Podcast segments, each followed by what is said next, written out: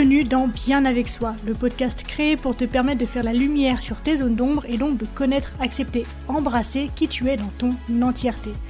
Ce voyage en toi que je te propose est la promesse de vivre une plénitude émotionnelle ineffable et la liberté absolue d'être qui tu es. Pour cela, je te parle de développement personnel, de psychologie, de philosophie, de spiritualité, de résilience, de mindset et aussi de mes apprentissages. Je suis Marie Perron, coach spécialisée dans le shadow work et je suis ravie de t'accueillir dans ce tout nouvel épisode. Je me suis perdue. Ces derniers mois, je me suis perdue. Je me suis rendu compte que je vivais une vie qui n'était pas la mienne, que je marchais en fait à côté de ma vie dans cette course à la réussite, cette course au succès. J'ai un vrai désir et une vraie volonté de développer une activité qui a la compétence et la possibilité de transformer, de changer des vies, ça c'est clair et net. Mais j'ai un peu oublié en fait cette dimension-là ces derniers temps pour mettre mon focus sur ce qui fait l'oxygène malgré tout d'une entreprise, à savoir l'argent. Mais, et je sais qu'on est nombreux à dire ça, mais en ce qui me concerne, c'est pourtant vraiment vrai, l'argent c'est très très loin d'être mon objectif numéro un. Je vis un détachement avec l'argent qui, je pense, en effraierait plus d'un. Mais pourtant, voilà, ces derniers temps, c'est sur lui que j'ai mis mon focus j'ai développé cette croyance complètement débile, et en tout cas pas constructive, que tout reposait sur lui, et donc ce focus dans lequel je me suis perdu, dans lequel je me suis frustré, dans lequel je me suis énervé, dans lequel je me suis égaré, et dans lequel j'ai pourtant persévéré, c'est lui, l'argent. Et c'est pas tant de l'égarement dont j'ai envie de te parler aujourd'hui. Ce dont j'ai envie de te parler aujourd'hui, c'est de l'énergie que j'ai pu déployer dans cette course qui en fait n'était pas la mienne. Je me suis trompée d'ambition et de priorité. Et donc, comme je l'ai dit, je me suis perdue. Je me suis perdue parce que j'ai perdu de vue l'essentiel, à savoir mon important. Et mon important, dans ma vie globale, c'est d'apprendre à me connaître un peu plus chaque jour, d'apprendre à me comprendre un peu plus chaque jour et apprendre à m'aimer avec ou malgré ce que j'apprends un peu plus chaque jour de façon profonde, de façon inconditionnelle et d'une façon qui dépasse le langage. Je vis en fait pour mon autonomie et mon indépendance, mon harmonie et ma paix. C'est ça mon objectif de vie en fait. De pouvoir me passer du bruit pour me sentir vivante. Si je devais l'expliquer simplement, avec des mots et un langage successif. Mais donc, ben, je me suis égarée. J'ai donc revu certaines choses, somme toute basiques, je te l'accorde, mais j'avais envie de te faire part de mon expérience et je me suis dit que il est fort, fort, fort probable que dans cette course au capitalisme et au succès visible, je n'étais pas la seule à m'être perdue, quelle que soit l'activité qui est la tienne ou quel que soit le domaine de ta vie dans lequel tu souhaites peut-être avoir du succès ou une forme en tout cas de réussite. Et donc voilà, je me suis dit que ça pourrait être sympa que je te partage mon recadrage et le redressement de la direction que je choisis d'employer aujourd'hui. Et donc voici le point que j'ai envie de soulever avec toi aujourd'hui. C'est l'idée que j'ai choisi aujourd'hui de travailler moins mais mieux. Parce que la façon dont je me suis perdue, dont je me suis frustrée et égarée, c'est que comme je te l'ai dit, moi je cours, on va dire, après mon autonomie, mon indépendance, surtout le calme intérieur, le silence, la paix. Et du coup, je me suis mise dans une routine quotidienne de travail dans laquelle je me suis littéralement noyée, dans laquelle j'étais littéralement en train de mourir petit à petit. Et donc, j'ai choisi de travailler moins, mais mieux de remplacer l'obstination à finir une tâche par une sieste, par exemple une séance de sport ou une méditation, et surtout de redonner une place prioritaire à l'écoute de mon corps, mais aussi de ce qui se passe dehors, au-delà de moi. Et donc, ce dont j'ai envie de te parler aujourd'hui, c'est d'oser déjà changer de direction. C'est ok de se tromper, mais en plus et surtout, c'est d'oser se poser.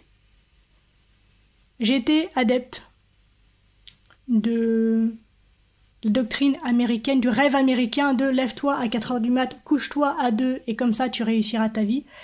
Mais c'est pas du tout ce à quoi j'aspire. Et je pense que c'est débile. Voilà, mon point de vue aujourd'hui, c'est que cet aspect-là de la vie, je respecte ceux qui ne vivent que pour ça, c'est ok, c'est leur choix de vie. Mais alors moi, c'est très très loin de mon idéal et dans mes perceptions aujourd'hui à moi, je trouve que c'est débile. Bien qu'on ait besoin peut-être de gens comme ça pour transformer certaines choses. Bref, c'est un autre, un autre sujet. Donc voilà, moi j'ai envie de te proposer en fait puisqu'en plus on est premier jour des vacances, là le 6 juillet si je me si je dis pas de bêtises, donc les vacances démarrent et je pense que beaucoup d'entre vous allez partir de façon stressée avec l'esprit, probablement une partie de ton corps aussi, toujours au travail, toujours dans le stress, toujours dans les tâches à effectuer, les tâches à accomplir, le succès de l'entreprise, tout ça, tout ça. Et donc aujourd'hui, j'ai envie qu'ensemble, on se pose et qu'on se repose. Et donc, comme je l'ai dit, de mon côté, j'ai choisi de travailler moins, mais mieux.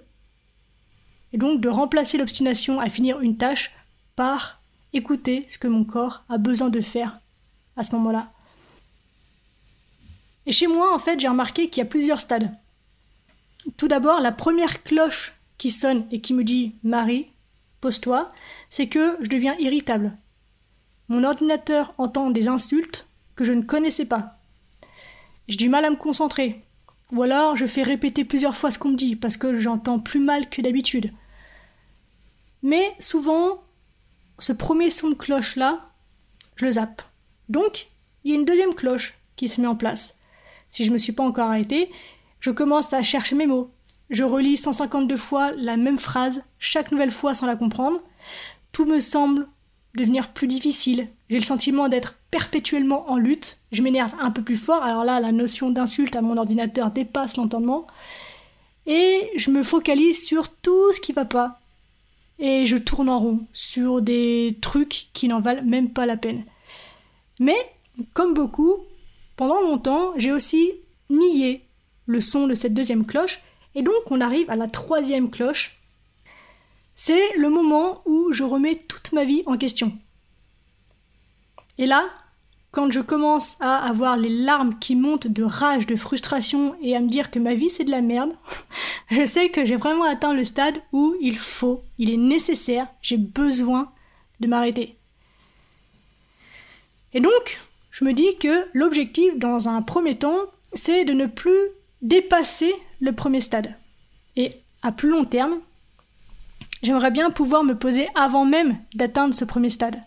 Et que cela en fait devienne plus naturel pour moi de ne pas attendre une certaine limite pour m'autoriser à me poser sans culpabiliser.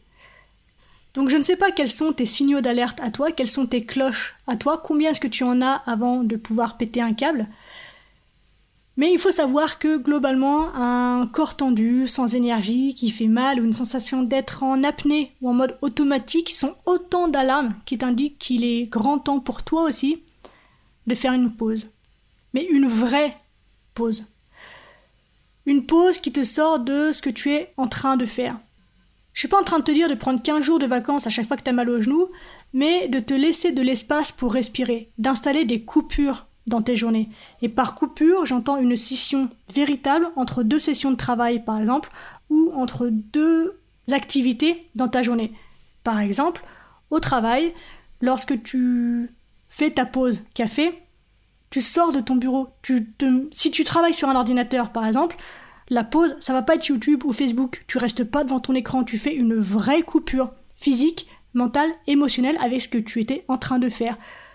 Le soir, lorsque tu rentres à la maison, le trajet de voiture, de métro ou à pied, c'est un sas de décompression via lequel tu laisses le travail au travail et tu te plonges doucement dans l'énergie de la maison. Comme ça, si tu as passé une journée de merde au boulot, tu évites de la faire subir à tout le monde le soir à la maison. Et une fois encore, dans cette coupure à la maison, les dernières minutes peut-être avant de te coucher, eh ben, tu commences à les orienter vers le lendemain pour te préparer.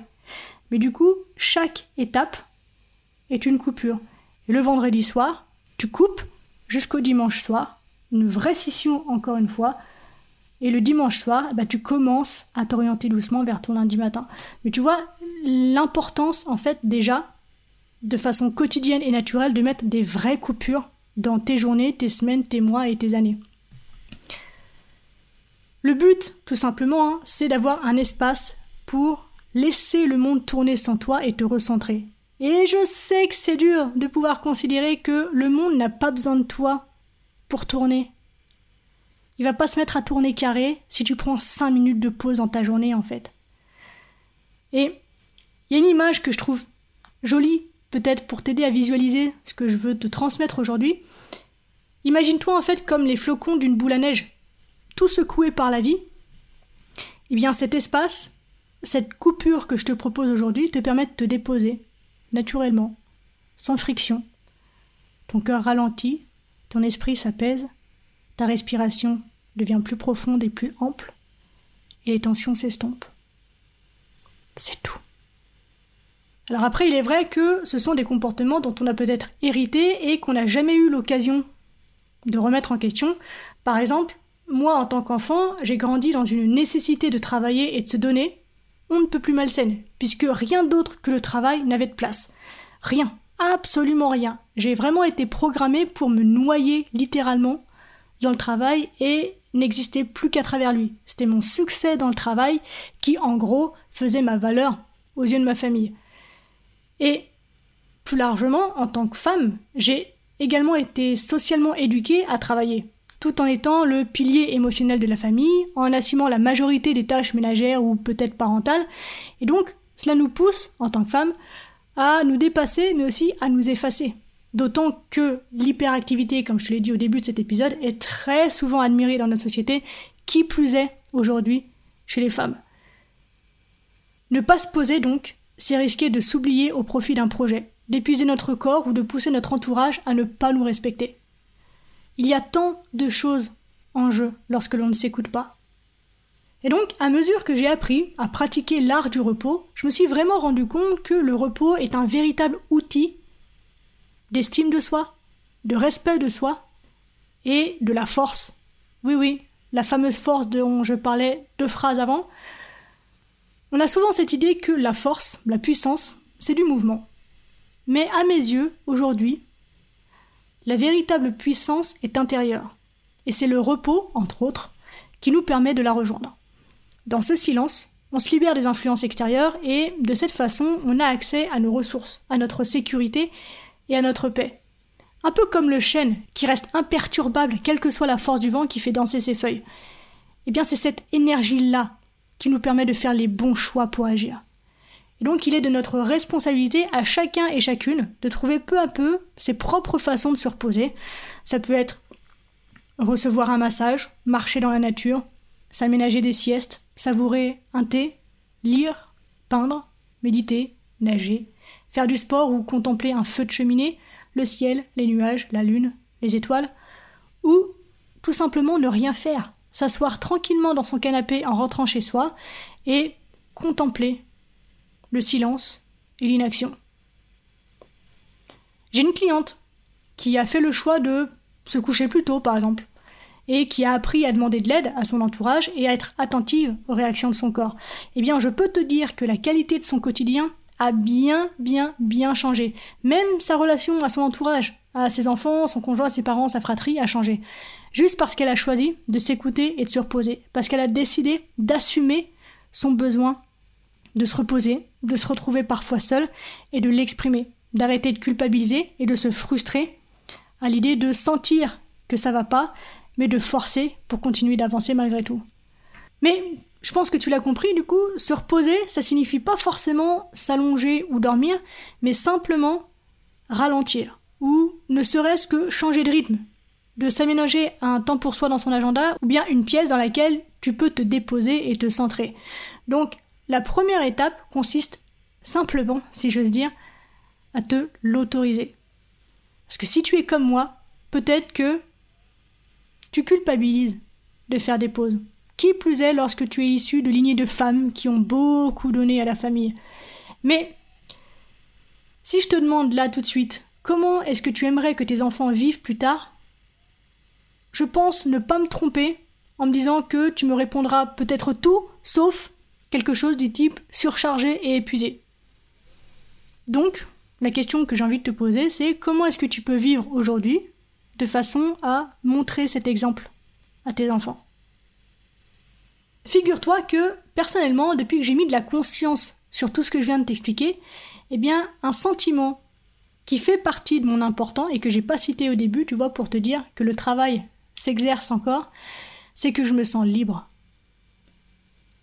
Ma valeur, mon important numéro un, c'est ma liberté. Et c'est dingue comme le simple fait d'avoir du temps pour respirer me propose de vivre et d'expérimenter cette liberté. Le voilà mon objectif ultime, mon essentiel. Il était juste là, à portée. Et maintenant, il soutient le reste de ma vie de la meilleure des façons. Je sais désormais reporter les urgences qui n'en sont pas pour rêver ou me défouler grâce au repos. Je sais également travailler moins, dans les périodes où en tout cas j'en ressens le besoin, et c'est aussi pour ça que je suis devenue indépendante. Pour justement avoir une activité au service d'une vie qui me fait plaisir, dans laquelle je me sens en vie. Pas pour mourir de fatigue, d'épuisement et de frustration dans des tâches qui ne m'inspirent plus. Et donc j'ai également appris à reconsidérer les petites tâches et les petits gestes répétitifs du quotidien non plus comme une contrainte, mais comme un temps d'oisiveté et de tranquillité.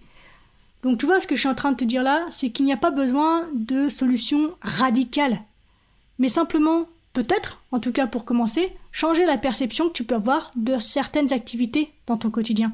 Et c'est vrai que moi qui détestais faire le ménage ou la vaisselle, eh bien aujourd'hui ce sont des temps où je prends soin de moi par procuration. Le fait de tenir mon intérieur propre, je sais que quand je passe l'aspirateur, je me pose, quand je passe le balai, je me pose, quand je passe la serpillière, je me pose, quand je fais ma vaisselle, je me pose, je me concentre sur mes sensations, sur ma respiration. Ce sont des temps, du coup, dédiés à une forme de pause. Donc même si tu trouves l'excuse du j'ai pas le temps, j'ai trop de trucs à faire, dans tous ces trucs à faire, il y a l'opportunité de te déposer et de te centré. Sans oublier que, bien sûr, si tu es mère de famille, eh bien tu peux déléguer des tâches qui incomberaient naturellement à toi seul, et que pourtant tu peux proposer à d'autres de faire. Les charges domestiques et parentales se partagent. Et ce n'est pas une honte, ce n'est pas nul, ce n'est pas une preuve de faiblesse que de demander de l'aide dans ces dimensions-là. Et tu vois, pour te dire, même lorsque je voyage, que je bouge avec mon sac sur le dos, lorsque je rentre chez moi, je prévois toujours un temps de récupération où je ne travaille pas à mon retour. Donc même après mes vacances, j'ai mon sas de, de décompression, j'ai ma période de coupure pour ne pas passer brutalement de vacances à travail, mais dans une transition qui se fait plus douce. Donc cette notion de coupure est super, super, super importante à intégrer. Et d'autres objections, d'autres excuses que l'on me renvoie souvent et que j'ai eu également lorsqu'il s'agit de prendre du repos, c'est de croire qu'il faut du temps et de l'argent pour s'offrir du repos. Et donc on vient de démonter la croyance concernant le temps, mais dans les deux cas, ou dans tous les cas, quelles que soient les excuses qui popent dans ton esprit en ce moment, la vérité, c'est que c'est juste une question de décision d'une part, puis d'organisation d'autre part. Méditer, c'est gratuit. Contempler régulièrement la fenêtre quelques minutes au travail, ça ne coûte rien. Donc, les espaces pour te recentrer et te déposer, ils sont disponibles à longueur de journée. Autorise-toi juste à les voir d'une part et à les savourer, à les vivre d'autre part. Et dans cette démarche, un allié formidable, c'est ton corps. Parce que c'est lui qui d'abord te signale que tu as besoin de répit, et c'est lui aussi qui t'offre le raccourci le plus simple, le plus gratuit et le plus efficace pour te relaxer, ta respiration. Si tu ne sais pas comment faire pour te déposer et te recentrer, reviens simplement à ta respiration consciente. C'est gratuit, ça demande pas de temps, ça demande pas de compétences particulières, juste reviens à ta respiration consciente. Pour prendre l'exemple d'une autre de mes clientes, elle a choisi de ritualiser une sieste chaque mercredi après-midi et une randonnée silencieuse dans la nature chaque samedi. Et les bénéfices sont visibles, mais à une vitesse qui est phénoménale. Elle se trouve plus optimiste, elle se trouve plus agréable, plus présente, que ce soit à ce qu'elle vit ou à son entourage. Et donc, pour elle aussi, le changement a été radical. Tous les domaines de sa vie ont été impactés par la simple décision et l'acceptation de prendre du repos. Et je t'assure que moi aussi, hein, j'avais cette idée que je pourrais faire dix mille choses en étant fatigué, mais le résultat est tellement plus satisfaisant quand je pense à moi, à mon esprit et à mon corps. Je retrouve mon rythme cardiaque, mon souffle, ma vivacité d'esprit, comme si mes perceptions n'étaient plus faussées en fait. Je deviens plus attentive et efficace et même mes douleurs physiques soit disparaissent, soit s'estompent puisque la fatigue, la colère, l'irritabilité augmentent la perception de douleur.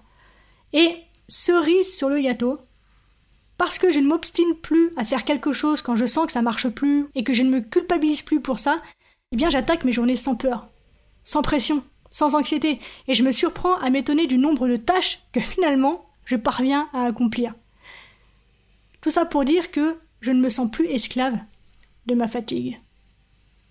C'est une sacrée victoire pour moi, que je ne compte pas laisser tomber, et je t'invite du fond du cœur à trouver cet espace pour te déposer.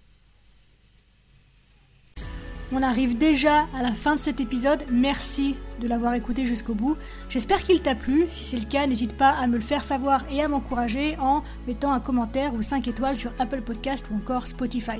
Les témoignages, les interactions, ça aide simplement à mettre le contenu en avant et donc à agrandir la communauté et c'est vraiment super important pour moi donc merci pour ta contribution.